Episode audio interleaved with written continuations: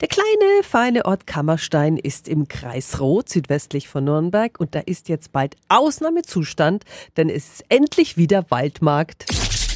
365 Dinge, die Sie in Franken erleben müssen. Heuer wird stolz Jubiläum gefeiert, denn der Waldmarkt findet bereits zum 25. Mal statt. Guten Morgen an Bürgermeister Wolfram Göll. Einen schönen guten Morgen. Im Jahr 1996 ging ja bei Ihnen alles ganz beschaulich los mit gerade mal neun Ständen und 500 Besuchern. Jetzt sind es mehr als 60 Aussteller und tausenden Besucher.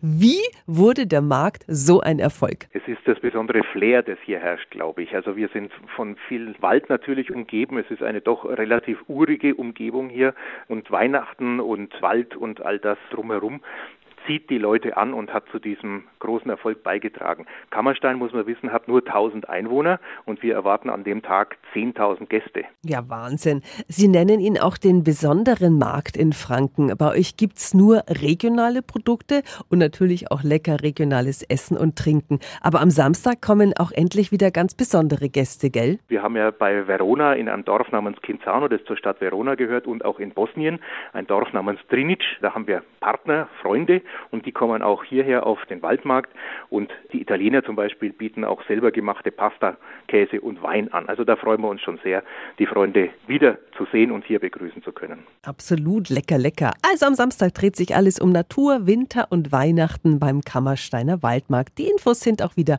auf radiof.de. 365 Dinge, die Sie in Franken erleben müssen. Täglich neu in Guten Morgen Franken um 10 nach 6 und um 10 nach 8. Radio F.